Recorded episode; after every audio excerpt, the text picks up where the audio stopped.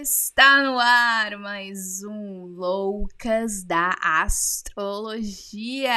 Sejam muito bem-vindos, muito bem-vindas. E este é o Conexão de Vênus.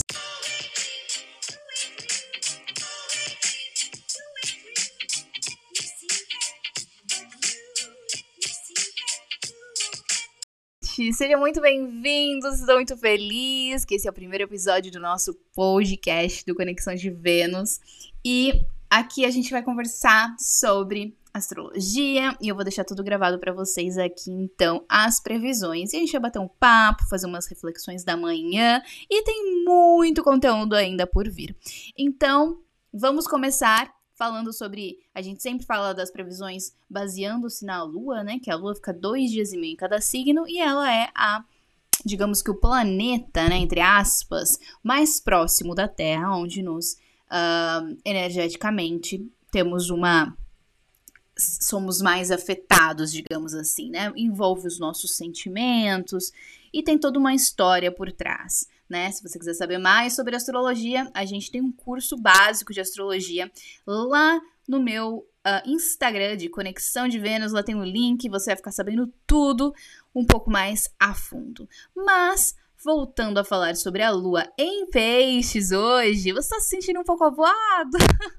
Esqueceu de alguma coisa? Bom, a lua em peixes tem essas características, né? Do, do signo de peixes. Então, algumas pessoas que já nasceram quando a lua estava em peixes, né? Quando você nasceu, pode ser que a lua estivesse em peixes. Cada um nasceu num, num dia que a lua estava em algum signo, obviamente.